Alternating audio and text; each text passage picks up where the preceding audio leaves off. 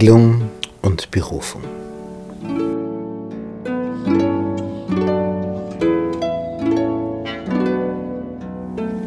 Dieser Synagogenvorsteher Jairus, dessen einzige Tochter im Alter von zwölf im Sterben lag, hatte also Jesus gefunden. Aber dann waren sie aufgehalten worden wegen dieser Frau mit dem Blutfluss, den sie seit zwölf Jahren hatte. Und gerade als sie schon knapp vorm Haus waren, kommen Diener und sagen, bemühe den Meister nicht mehr. Es ist zu spät. Sie ist tot. Und Jesus sagt dem Mann, fürchte dich nicht. Glaube nur. Und als er in das Haus des Vorstehers kam und sah die Pfeifer und das Getümmel des Volkes, da wurde nämlich immer, wenn jemand gestorben ist, viel Volk angeheuert, die sogenannten Klagefrauen. Die wurden dafür bezahlt, dass sie gejammert haben. Auch wenn sie innerlich überhaupt nicht irgendwie berührt waren. Aber die konnten gut jammern und man musste also klagen und weinen und schreien, das gehörte zur Gesellschaft dazu. Und was macht Jesus? Geht hinaus! Und dann fügt er hinzu, das Mädchen ist nicht tot, es schläft. Und da steht, sie verlachten ihn, als ob sie nicht wissen, ob jemand schläft oder tot ist. Die hatten Jesus weit unterschätzt. Aber Jesus hat nicht einen normalen Schlaf gemeint, sondern den Todesschlaf. Als aber das Volk hinausgetrieben war, ging er hinein und er nimmt Petrus mit sich und Jakobus und Johannes und die Eltern und er betet. Und er greift das Mädchen bei der Hand. Da stand das Mädchen auf, schlug die Augen auf. Und Jesus meinte, man möge ihr etwas zu essen geben. Und diese Kunde erscholl durch das ganze Land. Und als Jesus von dort weiterging, heißt es im Matthäus-Evangelium Kapitel 9, Vers 27, folgten ihm zwei Blinde, die schrien, Ach du Sohn Davids, erbarme dich unser. Und dann traten die Blinden zu ihm. Glaubt ihr, dass ich das tun kann? Ja, ja da berührte er ihre Augen und sprach, Euch geschehe nach eurem Glauben. Und ihre Augen wurden geöffnet. Und Jesus drohte ihnen und sprach, seht zu, dass es niemand erfahre. Darüber haben sich auch viele gewundert. Warum sagt er das? Warum soll das keiner erfahren? Dass er Blinden die Augen aufgetan hat.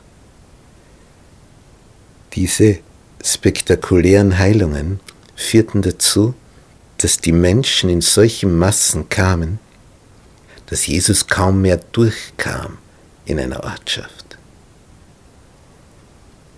Und er wollte nicht, dass die Leute nur kommen wegen dieser Ereignisse, dieser Heilungen, sondern dass sie ihn hören, ihn sehen, ihn erleben. Aber die, als die jetzt sehen können, die gingen hinaus und verbreiteten die Kunde von ihm in dem ganzen Land. Verständlich. Sie konnten sehen. Und als diese nun hinausgegangen waren, siehe, da brachten sie zu einem Menschen, der war stumm und besessen. Als aber der böse Geist ausgetrieben war, redete der Stumme. Und das Volk verwunderte sich und sprach, so etwas ist noch nie in Israel gesehen worden. So etwas ist noch nie in Israel gesehen worden. Und man fragt sich, wie kann es dann sein, dass die Höchsten, die Hohepriester, die Pharisäer, die Schriftgelehrten, dass die das nicht begriffen haben, wenn es doch das einfache Volk schon gemerkt hat. Sie haben es auch begriffen. Aber so nach der Devise, und es kann nicht sein, was nicht sein darf, haben sie sich dagegen verwehrt. Denn sie hatten sich das anders vorgestellt. Und sie waren die Mächtigen. Sie sagten sich, und wir bestimmen, ob jemand der Messias ist, nicht der selber. Sie wehrten sich wieder besseres Wissen. Und Jesus ging ringsum in alle Städte und Dörfer, lehrte in ihren Synagogen, predigte das Evangelium von dem Reich und heilte alle Krankheiten und alle Gebrechen. Er lehrte, er predigte, er heilte. Das sind die drei großen Bereiche. Lehren, predigen, heilen. Lehrer, Prediger und Arzt. Und als er das Volk sah, jammerte es ihn, denn sie waren verschmachtet und zerstreut wie die Schafe, die keinen Hirten haben. Da sprach er zu seinen Jüngern, die Ernte ist groß, aber wenige Arbeiter sind da. Darum bittet den Herrn der Ernte, dass er Arbeiter in seine Ernte sende. Und er rief seine zwölf Jünger zu sich und gab ihnen Macht über die unreinen Geister, dass sie die austrieben und heilten alle Krankheiten und alle Gebrechen. Die Namen aber der zwölf Apostel sind diese, zuerst Simon genannt Petrus, und Andreas sein Bruder. Jakobus, der Sohn des Zebedeus und Johannes, sein Bruder. Haben wir schon vier. Dann Philippus und Bartholomäus, ergibt sechs. Thomas und Matthäus, der Zöllner, auch Levi genannt, sind wir schon auf acht.